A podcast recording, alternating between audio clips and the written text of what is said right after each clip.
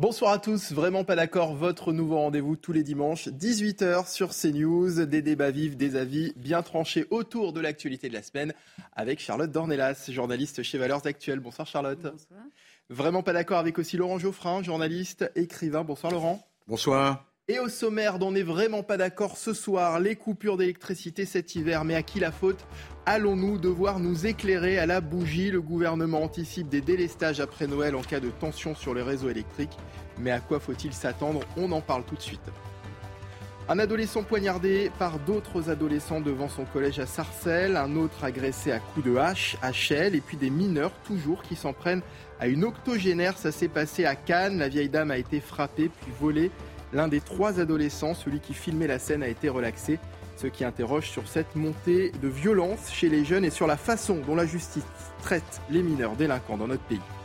Et puis une sophrologue non vaccinée va pouvoir réintégrer l'Institut Curie, obligée de quitter son poste au plus fort de la crise.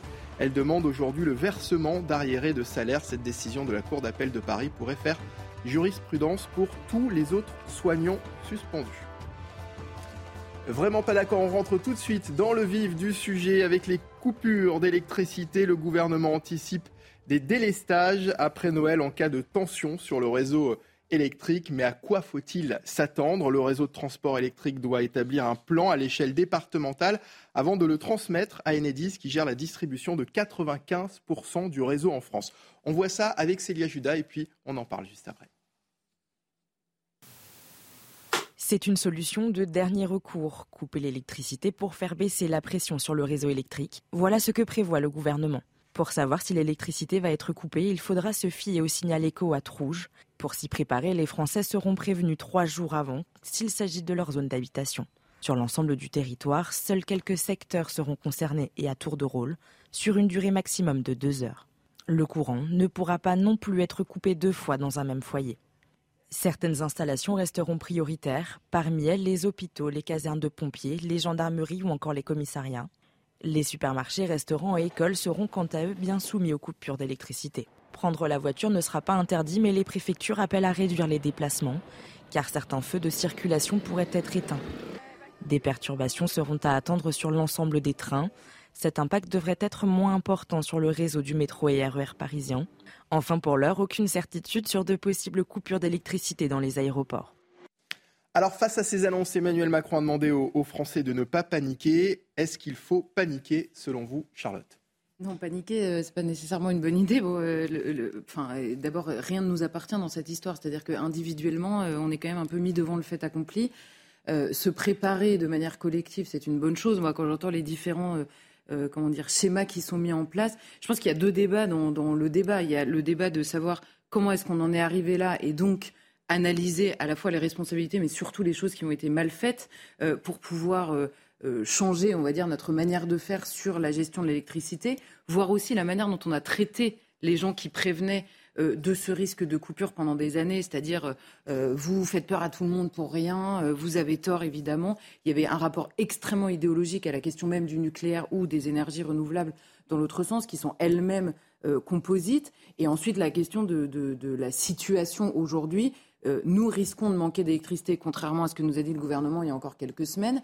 Et donc, comment est-ce qu'on s'organise? Et là, Là, on, est obligé de faire confiance euh, euh, malgré tout à ceux qui organisent potentiellement le risque. Et quand on voit, c'était très clair dans le reportage, un risque de coupure d'électricité, c'est potentiellement une société, qui bascule dans un truc un peu inquiétant. Des feux rouges euh, jusqu'au, en effet, aux écoles où le ministre de l'Éducation nous dit dans les zones où il y aura des coupures, les enfants risquent de ne pas aller à l'école le matin. On se dit c'est vraiment un changement de vie. Donc reprenons aussi la manière dont on a traité cette question-là ces dernières années pour éviter d'en traiter d'autres euh, qui peuvent avoir des conséquences dramatiques pour la société de la même manière. Laurent Geoffrand Moi, je voudrais traiter la question de à qui la faute. Euh, parce que dans l'immédiat, c'est vrai qu'on ne peut pas faire grand-chose et on est suspendu aux décisions euh, du gouvernement. à qui la faute? Il y a une campagne politique qui s'est développée depuis des jours et des jours, des semaines même. je schématise, la droite accuse la gauche d'être la responsable de cette affaire, puisqu'il y a au sein de la gauche une grande partie des, responsables et des militants qui sont plutôt antinucléaires, ou très antinucléaires. Donc c'est la faute de la gauche. Je voudrais immédiatement euh, montrer que ce n'est pas vrai. on peut discuter de, la conception globale du mix énergétique, des sources d'énergie de la gauche, ça c'est vrai. Hein. Euh, elle évolue beaucoup. Mais s'agissant des coupures de cet hiver, la chose est fausse. Euh, pourquoi? Parce que d'où viennent les, difficultés? Principalement du fait que 40% de nos centrales nucléaires sont à l'arrêt. Pourquoi sont-elles à l'arrêt? Parce que, euh, un, il y a eu le Covid qui a, euh, bousculé le calendrier de la maintenance, premier point. Et, le Covid est venu après à la gauche. deuxièmement, on a découvert, parce que l'autorité de sûreté nucléaire a demandé à ce qu'on fasse tous les dix ans des, des, contrôles extrêmement précis, extrêmement euh, complets. On a découvert des fissures dans les gros tuyaux qui passent dans le, dans le cœur de la centrale. Et euh, les gens ont dit, bah, il y en a peut-être d'autres, et ils ont découvert qu'il y en avait plusieurs, et que ça nécessitait des travaux, etc. Et donc on a mis ces centrales-là, c'est les plus modernes, hein, et celles les plus puissantes. On les a mises à l'arrêt. Donc cette, euh, cette mise à l'arrêt des centrales n'a rien à voir avec le, la présence au gouvernement euh, des partis de gauche, puisque ça s'est passé après, et que c'était difficilement prévisible, honnêtement. Et, quant à la, politique menée par la gauche, là aussi, un, euh, la capacité euh, électrique du système français n'a pas bougé du début de Hollande à la fin. Fessenheim, il était entendu que ce serait remplacé par l'EPR. Et ensuite, l'EPR, on s'est aperçu qu'il y avait 10 ans de, retard et non pas 5 comme on l'avait prévu. Donc c'est difficile d'imputer ça vraiment uniquement à un seul gouvernement. Le, retard de l'EPR, c'est tout le monde. Et, dernier point, et j'en termine, euh, qui a décidé ce qu'on appelle le grand carénage, c'est-à-dire le, fait de reprendre les centrales, de les moderniser et de prolonger leur durée de vie pour en avoir plus. C'est une décision qui a été prise en 2014, sous Hollande donc. Donc c'est vrai qu'il y avait des anti-nucléaires au gouvernement, mais ce n'est pas le cas de Hollande. il s'est débrouillé pour que, un, Fessenheim soit fermé plus tard, soit remplacé par l'EPR, et deux, euh, qu'on prolonge la vie des centrales. On ne peut pas dire que ce soit une politique irresponsable en matière énergétique. Voilà la mise au point que je voulais faire. Non, mais c'est une mise au point qui me fait rire parce que depuis quelques jours, en effet, je constate, notamment dans, la, dans, dans une certaine presse, plutôt identifiée euh, à gauche en l'occurrence, il n'y a pas eu dans ce débat de débat sur le nucléaire. Tout le monde était pour le nucléaire pendant des années. Pas dit ça, hein. Non, mais je, je, je note que ça a disparu et de votre discours et de nombreux papiers sur lesquels le seul sujet, je cité. oui, le seul sujet qui tienne vraiment dans les responsabilités serait la question de la maintenance. Je suis désolée, pendant des années, déjà sous euh, Lionel Jospin, avec le soutien, voire même le, leadership de Dominique Voynet, le, projet, en l'occurrence à l'époque Super Phoenix, a été abandonné. Chirac l'a repris. Il est vrai qu'au moment de la campagne présidentielle et des débats euh, au moment de Nicolas Sarkozy et François Hollande, il y avait un, clair différent sur la place du nucléaire euh, dans l'avenir énergétique du pays. Et il se trouve que Nicolas Sarkozy le défendait, François Hollande non. Et c'est très clair euh, dans, l'évolution. C'est-à-dire que François Hollande, à l'époque, pour plaire notamment à l'Allemagne qui préférait le charbon au nucléaire, il y avait un positionnement extrêmement idéologique. Par ailleurs, on arrive ensuite à Emmanuel Macron qui, pour satisfaire son ministre de l'écologie, en l'occurrence Nicolas Hulot, avec les résultats euh, qu'on a tous vus euh, par la suite, a eu des discours, quand vous reprenez les discours, c'est foncièrement antinucléaire, mais de manière idéologique. C'est-à-dire que je ne suis pas capable de savoir, de rentrer dans le détail de la politique nucléaire, de la manière dont fonctionne un réacteur, etc. Ce qui est sûr, c'est que dans toute cette filière-là, et on a eu encore le patron d'EDF qui nous le disait récemment, la ligne et la marche à suivre, c'était de, diminuer, on va dire, les coûts de fonctionnement et donc les, coûts, on va dire, de formation. Et nous nous retrouvons aujourd'hui, à cause de ce positionnement idéologique global, je vous dis pas c'est de la faute d'un tel ou d'un tel, c'est globalement. Non, mais il y a une campagne. Euh, c'est ah oui, mais là, euh. là, si vous voulez bien, on va se parler tous les deux. Ça sera plus simple que de faire le procès oui, les gens qui parlent cette campagne. semaine. Les gens, ils, voient la campagne, il faut bien leur donner des arguments. Mais, pour mais donc, contre, ce qui est absolument sûr, c'est que d'abord, il y avait une fracture idéologique sur la question du nucléaire, et ensuite, il y a des responsabilités qui ne sont pas globales. Ce hmm. qui est sûr, c'est qu'il y a eu une sorte de assez globalement dans la classe politique une sorte de soumission, on va dire, à cet esprit du temps qui disait que le nucléaire c'était horrible et de toute façon les énergies renouvelables et en particulier les éoliennes, c'était l'avenir, le progrès et c'était magnifique, il fallait tous s'incliner. Bah, Aujourd'hui, on a ce résultat-là et oui, il y a des responsabilités malgré tout. Alors, je réponds. le, à l'époque, il y a eu un accident nucléaire, Fukushima. Ça a joué sur l'opinion. qui n'est pas dû au nucléaire directement, mais. Oui, ça, on s'en est perçu après. Quand on a vu la centrale exploser, on s'est dit important de le dire, quand même. il doit y avoir un problème. Et après, assez longtemps après, on a vu qu'il n'y avait pas de cancer, etc. Mais ça, il faut du recul pour le savoir. Non, mais surtout ce qui a provoqué l'accident, pardon. Oui, bah, c'est le tsunami. cause naturelle, oui. Oui. Mais oui, mais ils n'avaient pas prévu qu'il y aurait une vague aussi importante. Peux le comprendre d'ailleurs, parce que la vague était vraiment très importante. Euh, bon, il y a eu un accident très spectaculaire. Heureusement, ses conséquences humaines sont très inférieures à ce qu'on avait craint à l'époque, mais à l'époque, on n'en savait trop rien. C'est un peu logique. Et d'ailleurs, ça a eu des échos pas seulement en France, puisque les Allemands, ils ont, carrément décidé de tout arrêter le nucléaire. Donc, euh, vous voyez que ça, a eu, ça a impacté les gens. Euh, donc, c'est ça l'ambiance. Deuxièmement, quand, le gouvernement ou quand la coalition de gauche dit bon, le nucléaire, on va essayer de réduire la part, ils disent pas qu'ils vont diminuer la, la production d'électricité nucléaire. Ils disent que c'est sa part relative qui va diminuer. C'est-à-dire qu'en valeur absolue, ça reste pareil. Et comme les renouvelables montent, ben, la, la part dans le mix diminue. Euh, est-ce que je suis clair Oui, oui. C'est ça le, raisonnement. Ils n'ont jamais prévu d'organiser un, rationnement en énergie. leur, vision, leur vision, c'était de dire le nucléaire, on va, à mon avis, ils ont eu tort. Oui. Donc, je, suis. C'est tout, donc on est d'accord. Partisan. ils ont eu tort sur le, sur le, nucléaire à long terme, mais ils, n'ont jamais dit euh, on, va réduire la, la consommation d'électricité. Au contraire, puisque euh, si on arrive à faire de l'électricité non carbonée, il vaut mieux que ce soit l'électricité qui monte. Et d'ailleurs, maintenant, on sait, euh, depuis quelques années d'ailleurs, que euh, dans, le futur, on va doubler pratiquement la consommation d'électricité. Hum. Et donc, il faut faire, il faut jouer de toutes les sources. Là aussi, c'est.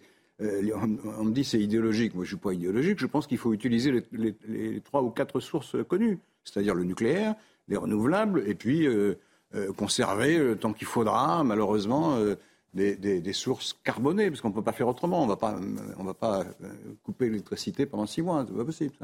Donc euh, cette discussion partisane est faussée par euh, par l'outrance.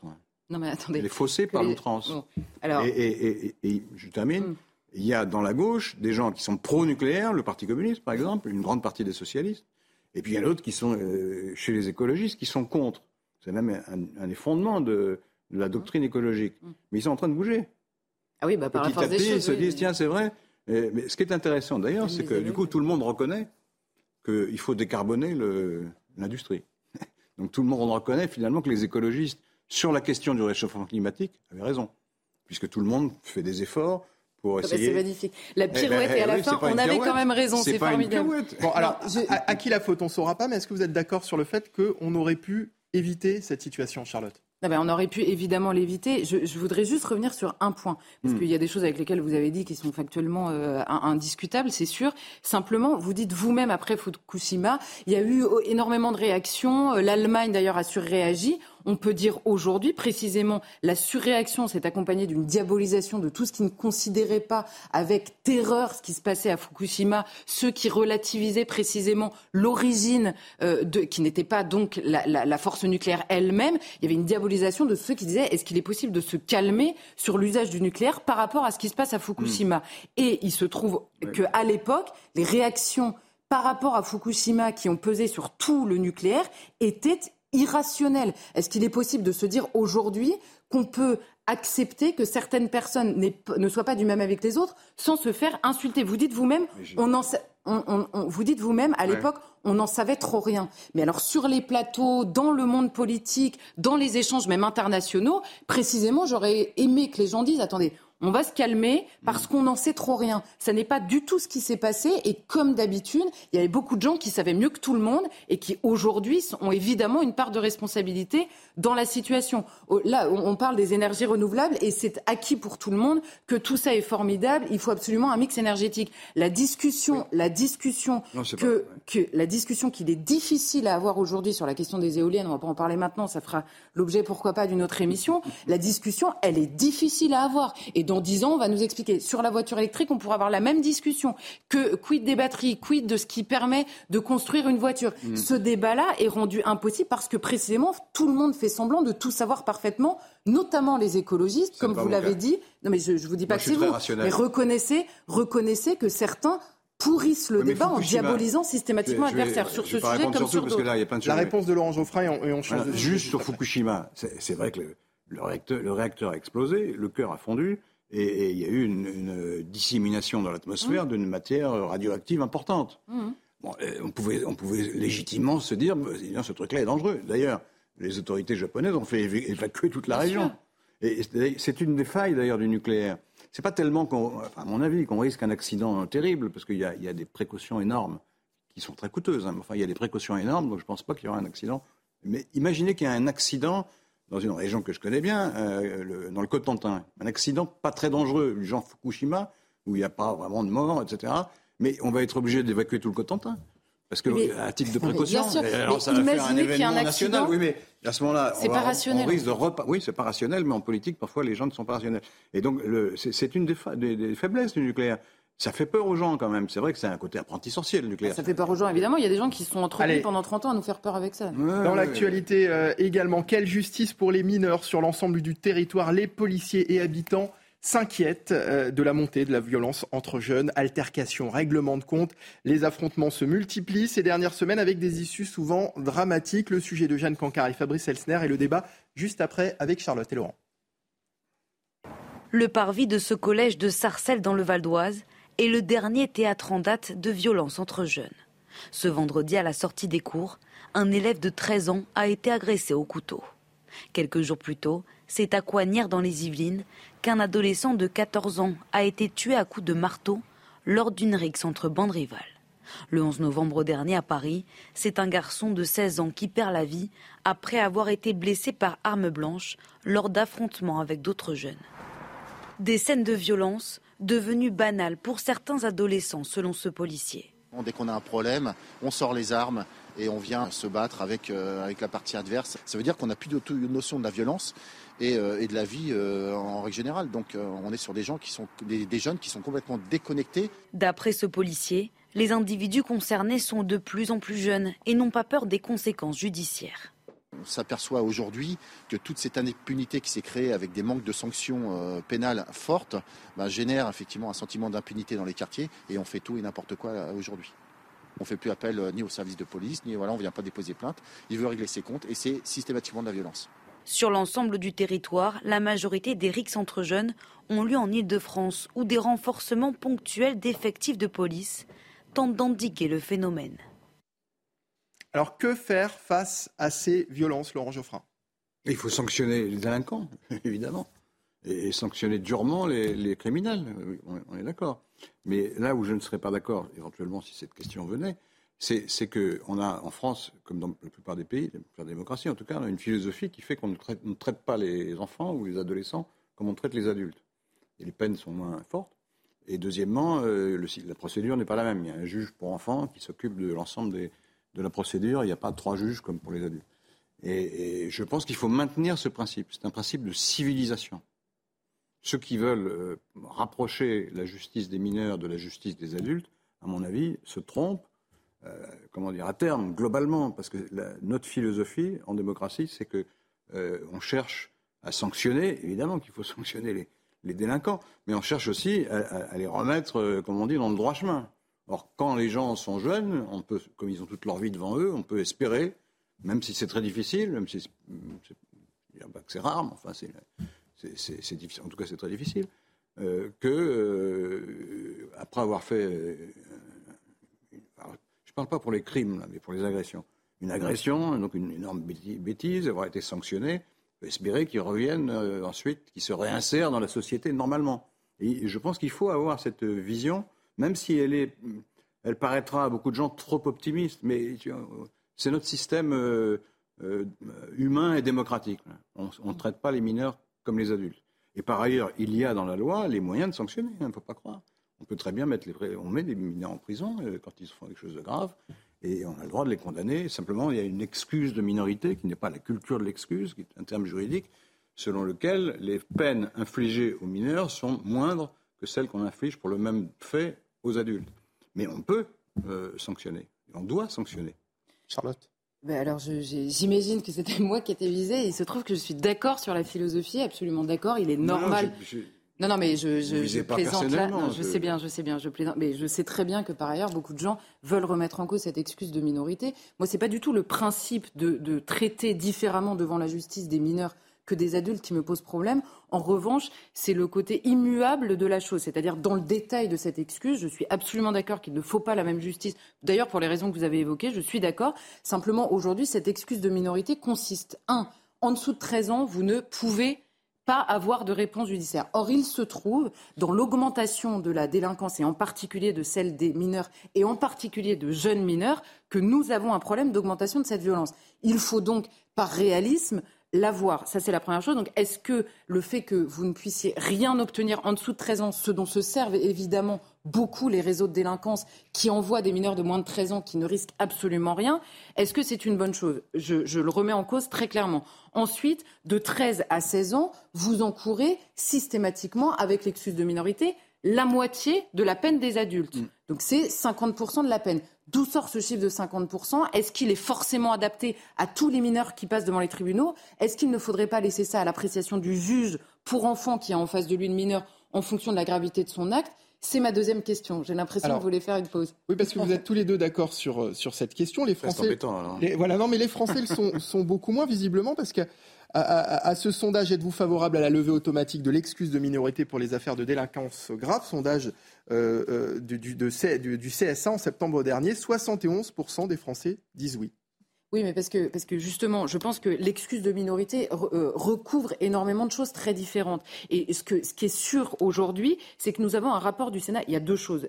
Éric Dupont-Moretti, garde des Sceaux, quand même, nous disait en septembre 2020 il n'y a pas eu d'augmentation de la délinquance des mineurs ces dix dernières années. C'est totalement faux. Il est gardé sceaux, c'est quand même grave. Je veux dire, et je dis ça pourquoi? Parce qu'il y a eu un rapport du Sénat assez récemment, il y a quelques mois, qui nous explique. Je vous donne trois chiffres très rapidement. Entre 2016 et 2019, les mineurs impliqués dans les coups et blessures augmente de 12,4%. Dans les violences sexuelles sur majeurs, 42% d'augmentation en quelques années seulement. Dans le stup, entre 2016 et 2021, donc dans le trafic de stupéfiants, on a une augmentation de 35% du rôle des mineurs. Pourquoi? Parce que précisément la manière dont la justice s'adapte aux mineurs est évidemment utilisé par les réseaux criminels. C'est ça le problème. Donc on peut avoir en théorie, philosophiquement, être absolument d'accord et se dire il faut donner les moyens, notamment à la justice des mineurs, de traiter cette réalité-là. Et moi je pense qu'il y a une chose qu'il faut, avant d'ailleurs de se poser la question de l'excuse de la minorité, c'est comprendre que les mineurs, précisément, si d'ailleurs on veut euh, les, sauver pour la société elle-même, pour eux personnellement, mais pour la société elle-même, les remettre sur le droit chemin, il faut, et de l'avis de tous les éducateurs euh, spécialisés, les pédopsychiatres, ceux qui bossent en centre éducatif fermé, les juges pour enfants, ils vous disent le seul moyen de leur faire prendre conscience de la gravité de leur acte, c'est de frapper immédiatement, tout de suite. C'est-à-dire que vous faites une chose, vous êtes jugé et condamné, jugé, condamné et vous avez votre peine immédiatement. Or, la réforme d'Éric Dupont-Moretti fait précisément l'inverse. Elle si, elle fait précisément l'inverse. C'est-à-dire, je m'explique rapidement, euh, aujourd'hui, quand vous êtes mineur, il dit on va aller plus vite. Qu'est-ce qui va plus vite? L'examen de culpabilité, c'est-à-dire le juge reçoit le mineur. Les deux, je crois. Non. Le juge reçoit, oui, non, mais d'accord, mais le juge reçoit le mineur et lui dit vous êtes coupable ou non. Et ensuite, six ou neuf mois plus tard, il est réexaminé pour savoir quelle peine il aura et on étudie dans ce laps de temps le comportement du mineur. Hmm. Mais c'est de la folie, c'est-à-dire que la peine, la peine doit acter, doit, doit répondre à l'acte qui est posé. Pour la victime, que les choses soient claires. Je suis d'accord qu'il faille traiter les deux différemment, mais pour la victime, que euh, l'auteur du viol, du crime ou du cambriolage soit mineur ou pas, euh, ça n'a aucun, euh, ça, n'a aucune différence. Donc c'est bien, de, c'est bien de traiter différemment les personnes devant la justice. Faudrait pas en oublier à la fin de juger les actes, quand même. Alors, euh, il y, a plusieurs choses, mais il y a une réforme qui a été faite il y a un an, qui est entrée en, vigueur il y a un an, qui visait, alors peut-être qu'elle ne parvient pas tout à fait, on peut discuter, mais elle visait précisément à pallier les mots dont on vient de parler, notamment la lenteur. C'est vrai que ce qui, c'est pas tellement la, lourdeur de la peine qui, frappe le délinquant, c'est le fait qu'elle est pratiquement impliquée, qu'elle est vraiment appliquée, qu'il n'y a pas d'impunité. Moi, je suis contre l'impunité. Euh, et deuxièmement, euh, que cette euh, décision intervienne très vite. Alors, la, réforme qui a été prise vise justement à faire ça, à raccourcir le délai. Et d'après ce que j'ai lu, alors bon, on peut discuter sur tel ou tel rapport, etc., les chiffres de, traitement de, la délinquance des mineurs montrent que le délai s'est raccourci. C'est-à-dire qu'avant, il était deux ans, ça pouvait aller jusqu'à deux ans ce qui est très très long. Et là, maintenant, ils ont réduit à un an. Mais ça demande aussi beaucoup d'effectifs et de greffiers, etc. C'est beaucoup, ça, ça, demande des crédits. Alors, ils en ont un peu, pas suffisamment à mon sens. Je pense qu'une des, une des réformes les plus importantes pour la justice, c'est d'augmenter très nettement euh, euh, le budget de la justice. de manière à pouvoir s'occuper à la fois de la sanction, de la prévention et, de remplir toutes les tâches qui incombent euh, à la magistrature. Et, et, donc, le, on vient de changer la loi. Donc, je, pense qu'à mon avis, ce qui serait sage, c'est après, une fois qu'on a changé cette loi, on a, notamment changé la loi pour indemniser plus facilement les victimes. Mmh. Alors, il va voir si ça marche. Est-ce qu'effectivement, ah les victimes sont bien indemnisées? Est-ce que et puis aussi pour leur permettre d'assister au procès dans certaines conditions, de manière à ce que, le, que ça devienne un, comment dire, un théâtre de la justice où il y ait les victimes et que le, délinquant, le coupable, voit euh, des visus le résultat de son acte. Alors vous dites qu'on a changé la loi, mais est-ce qu'on l'a suffisamment changé ah bah, Ça peut se discuter, mais comme c'était il y a un an, je propose qu'on fasse le oh, bah, bilan. aussi, hein, autre, cas de, autre, cas de violence qui n'était pas évoqué dans, le sujet de, Jeanne Cancard et Fabrice Elsner euh, tout à l'heure. À Cannes, en août dernier, une octogénaire a été frappée et volée par des adolescents. Deux des trois jeunes présents ont été reconnus coupables, seront maintenus six mois en centre éducatif. Le troisième, celui qui filmait la scène, a été relaxé. La justice est-elle trop laxiste vis-à-vis de,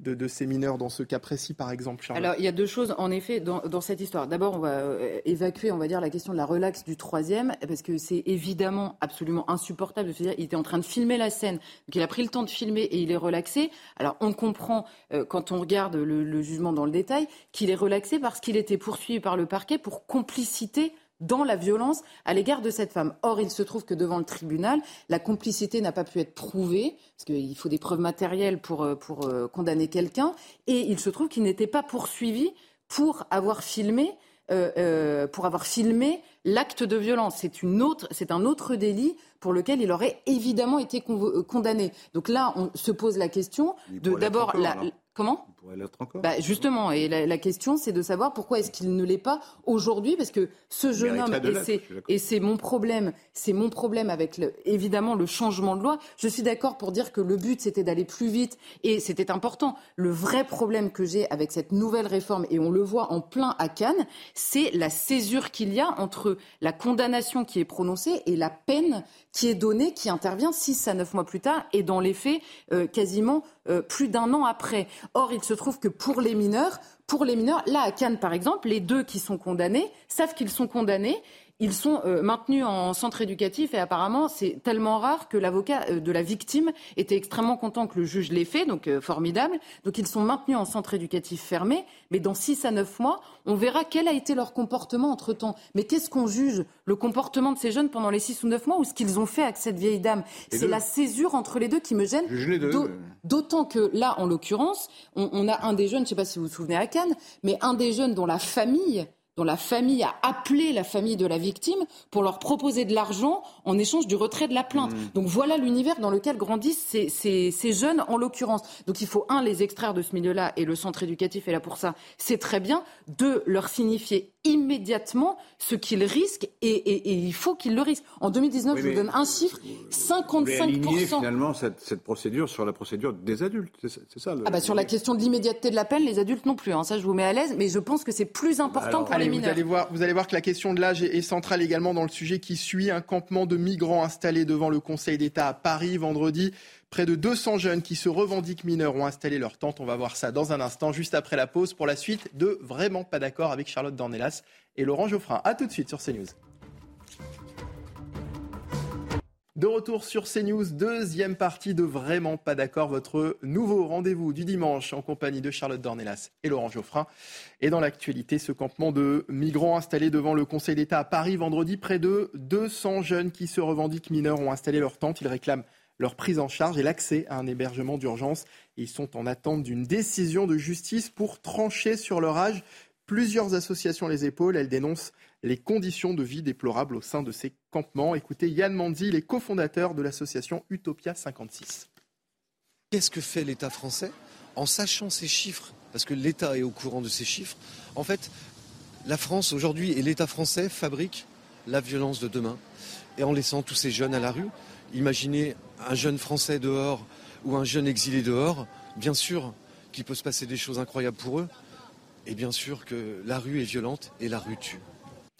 Charlotte Dornelas, les associations ne se rendent-elles pas complices des situations qu'elles dénoncent? Bah, oui, par la force des choses, c'est toujours le, c'est-à-dire qu'elles se rendent complices, en tout cas, de l'impossibilité même de gérer notre politique migratoire en, n'acceptant pas l'idée, notamment sur, là en l'occurrence sur la minorité de ces personnes-là, parce dit en attente d'une décision de justice. Il faut reprendre depuis le début. quand une, personne étrangère arrive de manière irrégulière en France, si elle se déclare mineure, elle est considérée comme mineure parce que euh, euh, parce qu'il y a une présomption de minorité et si elle se déclare mineure et qu'elle est considérée comme mineure en vertu de la Convention des droits de l'enfant que nous avons signée en 1990, hein, pas il y a un siècle, en 1990, elle a le droit à la même protection en toute chose qu'un mineur français.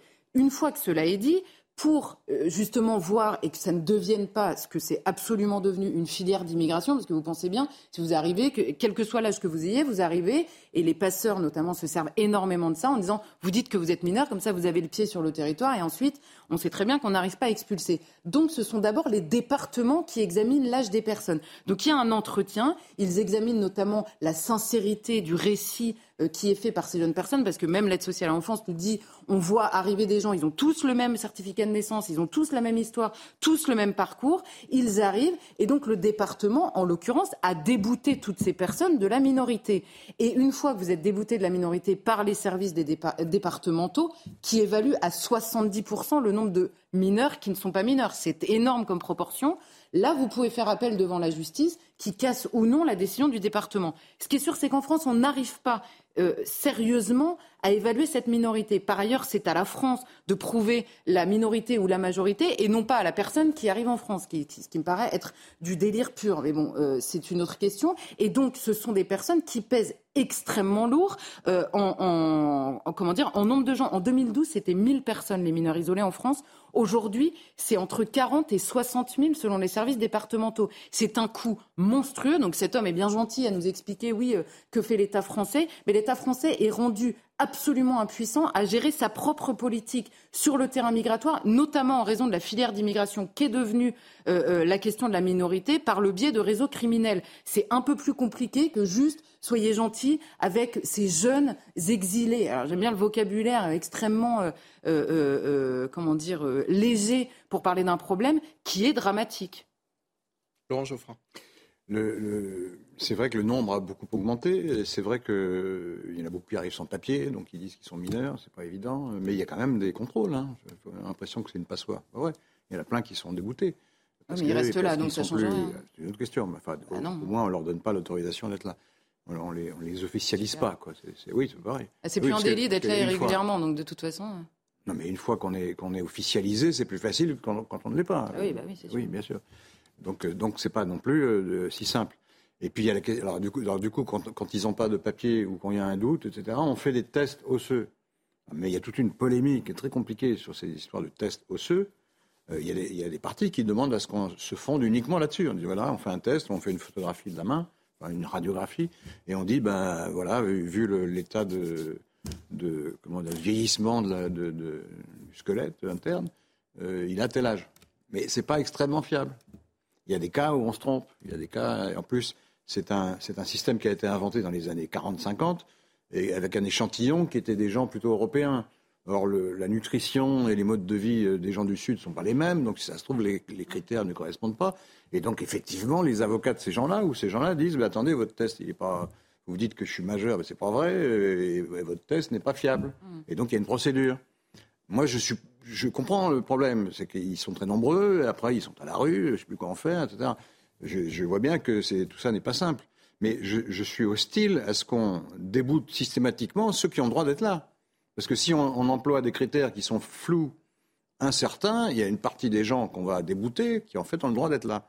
mais en fait, il y a pas moi, je, je préfère, euh, vous, j'imagine, vous préférez l'injustice au désordre, pour une formule philosophique. Moi, je suis, je suis, euh, je suis. J'aime l'injustice. Je me lève le matin et je me dis, j'aime l'injustice. Non, non, j'ai pas dit ça. J'ai dit, si, ça, ça, correspond à ça. Je ne suis pas d'accord avec vous sur la notion du droit. En fait. si, on, si on évacue tout le monde, on va évacuer les gens qui ont le droit d'être là. C'est un problème. Alors c'est aussi un problème quand il y a beaucoup de gens qui, qui sont là qui n'ont pas le droit d'être là, je le reconnais.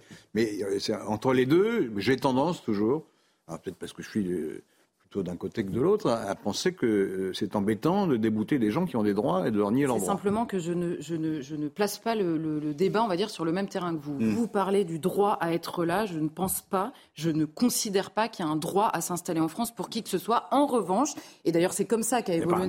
C'est comme ça qu'a évolué notre histoire. Nous nous sommes imposés des devoirs d'accueil envers certaines personnes. Ce ne sont hmm. pas les personnes qui ont droit à s'installer en France, ça suffit avec cette idée-là. C'est simplement que nous, nous, nous, nous, sommes, hein. nous, nous sommes imposés un devoir d'accueillir certaines personnes en vertu du droit d'asile, c'est-à-dire des personnes, en clair dans la tête, on avait Solzhenitsyn, hein, pas, euh, pas 10 000 personnes par an, euh, pas 10 000 personnes par jour, pardon, qui arrivaient sur les côtes européennes parce que la vie est plus facile, ce qui est vrai, évidemment que c'est vrai. Simplement, elle est plus facile, mais elle est rendue aussi invivable parfois parce que nous accueillons extrêmement mal, beaucoup trop, et que nous sommes incapables d'accueillir comme ça. Donc il faut voir aussi l'Eldorado qui se transforme en enfer, c'est mauvais pour tout le monde, pour les personnes qui arrivent, mais également pour les personnes qui, ont, qui sont euh, françaises, nées en France, et qui elles aussi ont peut-être quelques droits, notamment celui de vivre en paix, de vivre chez elles, et de continuer à avoir une sorte de continuité historique et culturelle qui puisse rester dans ce pays-là. Mais ce droit-là n'intéresse évidemment personne. Mais sur la question, n'est pas menacée. Sur la, en fait, nous sommes extrêmement nombreux dans ce pays à penser qu'elle est menacée. Donc, si vous voulez, vous pouvez penser qu'elle ne l'est pas, mais ne dites pas elle n'est pas menacée comme si c'était objectivement euh, pas le cas. Par ailleurs, vous, simplement, je finis simplement. Après, je vous laisse parler, promis. Bah oui. le, sur la question, sur la question des tests osseux, c'est vrai ce que vous dites. Euh, c'est-à-dire que c'est il y a trois ans. Euh, d'insécurité, on va dire, sur le résultat. Donc évidemment, c'est contesté en permanence devant la justice. Par ailleurs, ça coûte extrêmement cher. Donc évidemment, il y a plein de juges qui ne veulent pas euh, les utiliser. Tout ça est vrai. Simplement, il ne faut pas faire comme si on avait du mal à tester la minorité ou la majorité. Il y a des gens qui idéologiquement ne veulent pas qu'on y arrive. Pourquoi est-ce que je dis ça? Par exemple, lors de la dernière loi asile et immigration votée euh, euh, en 2018, si mes souvenirs sont bons, un fichier national a été mis en place. Un fichier national, c'est-à-dire que tous les départements se partageaient pour qu'une personne qui a fait une demande de, auprès de l'aide sociale à l'enfance en tant que mineur isolé euh, dans un département et qui en a été débouté ne puisse pas aller dans le département d'à côté. Eh bien, plusieurs départements en France ont refusé de s'inscrire dans ce fichier-là en disant, mais s'ils veulent aller tester leur chance dans un autre département, grand bien leur face. Donc, il y a des gens en France qui veulent absolument rendre l'État impuissant à maîtriser sa politique migratoire sur ce sujet comme sur d'autres. Ces associations, associations en font évidemment partie. La réponse de Laurent et on avance des gens qui défendent les migrants. Moi, je trouve ça pas respectable. les migrants, là, c'est pas les migrants personnellement. Hein. C'est la politique. Ils défendent les... Oui, enfin, ils Si, ils défendent des personnes. leur droit à vivre en France. C'est les associations qui s'occupent des gens. Hein. C'est plutôt respectable. Et je ne dis pas qu'ils ont toujours raison. Parfois, ils exagèrent. Ils ont.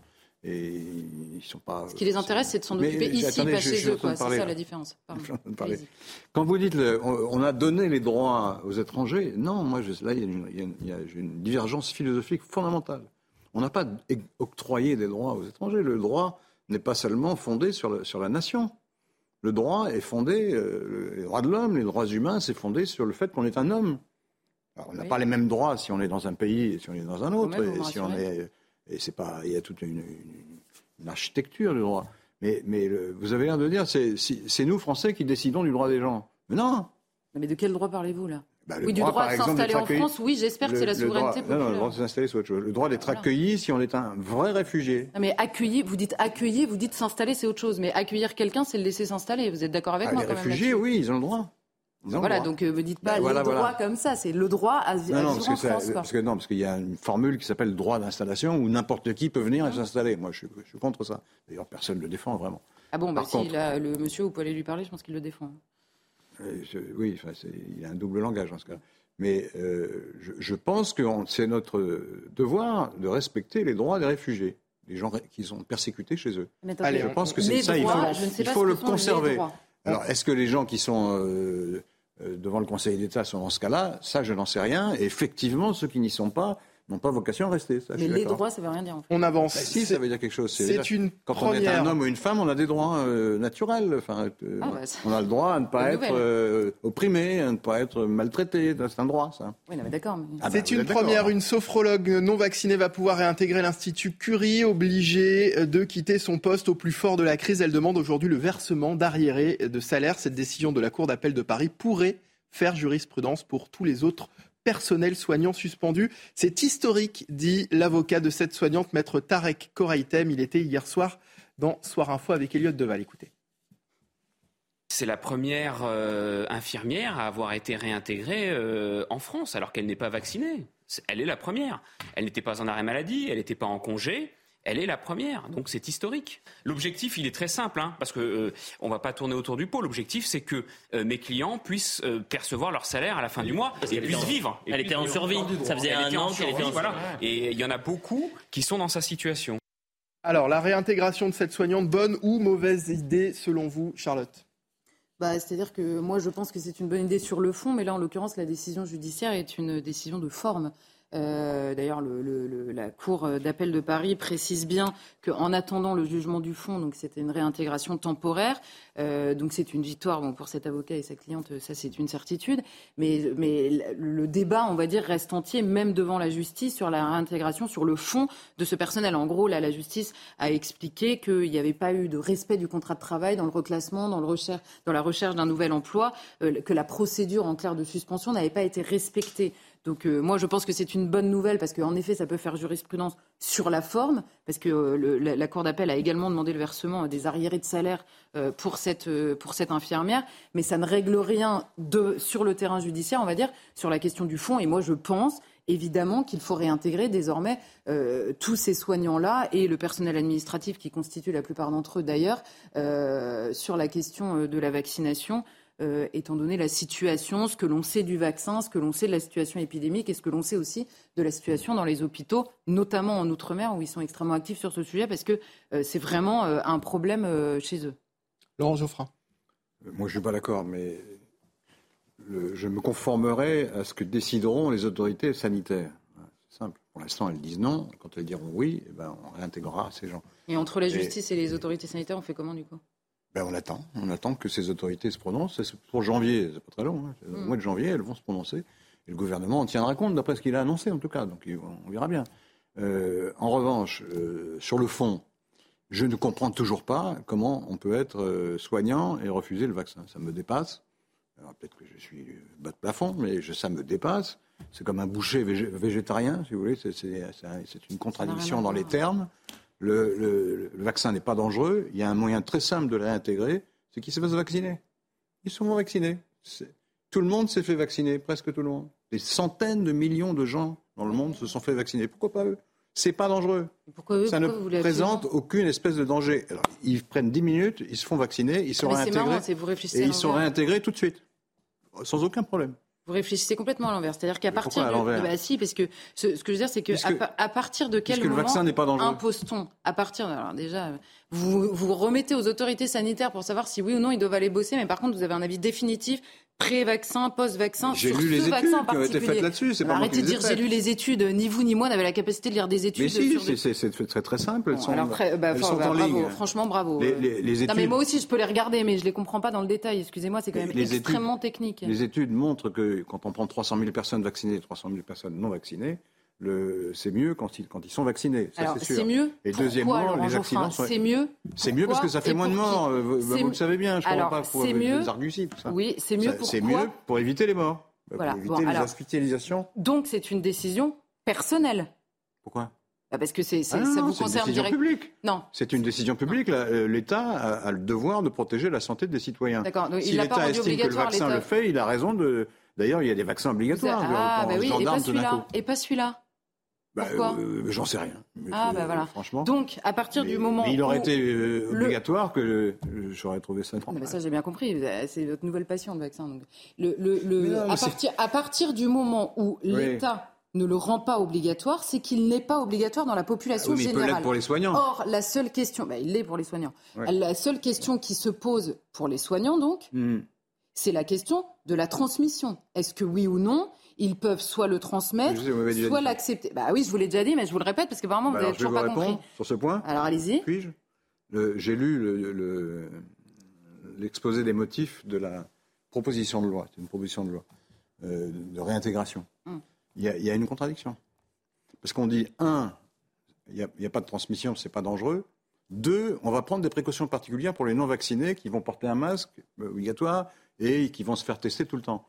Mais si c'est pas dangereux, pourquoi est-ce qu'on leur impose Vous êtes magnifique. Pourquoi est-ce qu'on Ah, leur... ben, je suis d'une magnifique. Je malhonnêteté, constate une c'est- contradiction. C'est pas une question que vous pouvez ricaner C'est pas- magnifique. Je Bah constate une contradiction totale dans, cette, dans, dans ces- dans cet exposé Oui. des motifs. Alors, je vais vous dire. Implicitement, ils reconnaissent qu'il y a un risque supplémentaire quand on n'est pas vacciné. Autrement, ils n'écriraient pas ça. Pas du tout. C'est simplement qu'il, il- il- je pense, en l'occurrence, pas moi qui ai rédigé cette proposition de loi, mais j'imagine qu'il blinde absolument, justement, la question de- du, du- du doute qui pèse de manière irrationnelle par rapport aux données que nous avons sur ce vaccin, sur les personnes non vaccinées. C'est pourquoi je vous ai posé la question que je vous repose ce soir. Est-ce que oui ou non, le masque et le test C'est quotidien protègent mieux sur la transmission que le vaccin? Est-ce qu'on sait ça? Oui, on le sait. Vous pouvez pas répondre non, c'est impossible. Les autorités sanitaires, comme vous dites, l'ont reconnu Oui, elles mais il y a une autre raison de vacciner. C'est vous les- qui êtes Il y a contradictoire, une autre raison de vacciner les soignants. C'est qu'il y a- s'il y avait beaucoup de soignants, il y en a très peu en fait.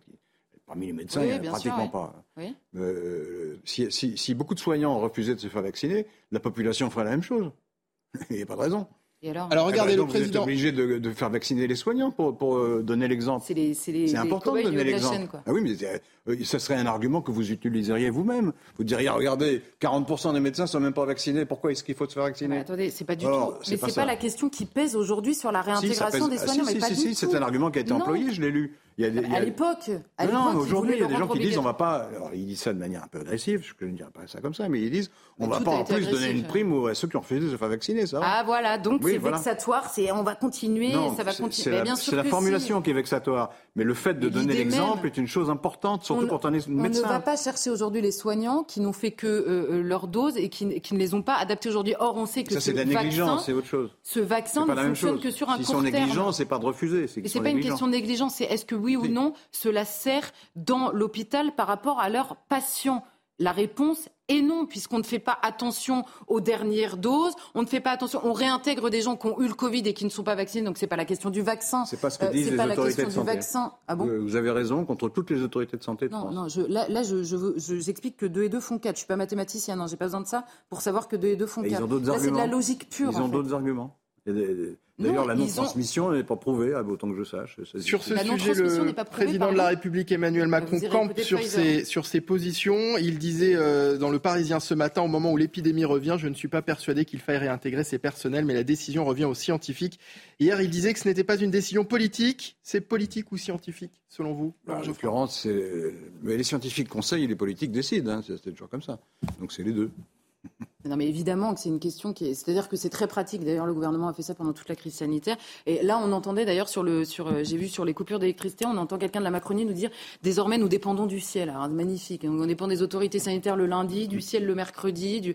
C'est formidable. Eux, ils sont responsables de rien, jamais. Mais excusez-moi, dans le monde, les autorités sanitaires, ils nous l'ont suffisamment répété pendant la crise sanitaire, tout le temps, c'était le monde entier fait pareil. Vous allez quand même pas nous expliquer qu'on va avoir raison ou tort euh, contre le reste du monde. Et alors là, euh, dans le monde, en l'occurrence, les mêmes autorités sanitaires donnent leur feu vert pour réintégrer les soignants, mais là, non, c'est différent. C'est le conseil scientifique, finalement, c'est pas les autorités, et les autorités sanitaires ne sont pas d'accord entre elles. Bon, évidemment que c'est une décision politique. D'ailleurs, en dernier recours, le conseil scientifique lui-même l'avait dit, la question de l'imposition de la vaccination, la question de la vaccination des personnels vaccinés avait été remis par le conseil scientifique lui-même entre les mains du politique. Donc qu'on ne nous fasse pas euh, l'histoire à l'envers à chaque fois. Évidemment que c'est une décision politique, éclairée par des spécialistes, comme sur tous les sujets, absolument tous les sujets, mais la décision est politique.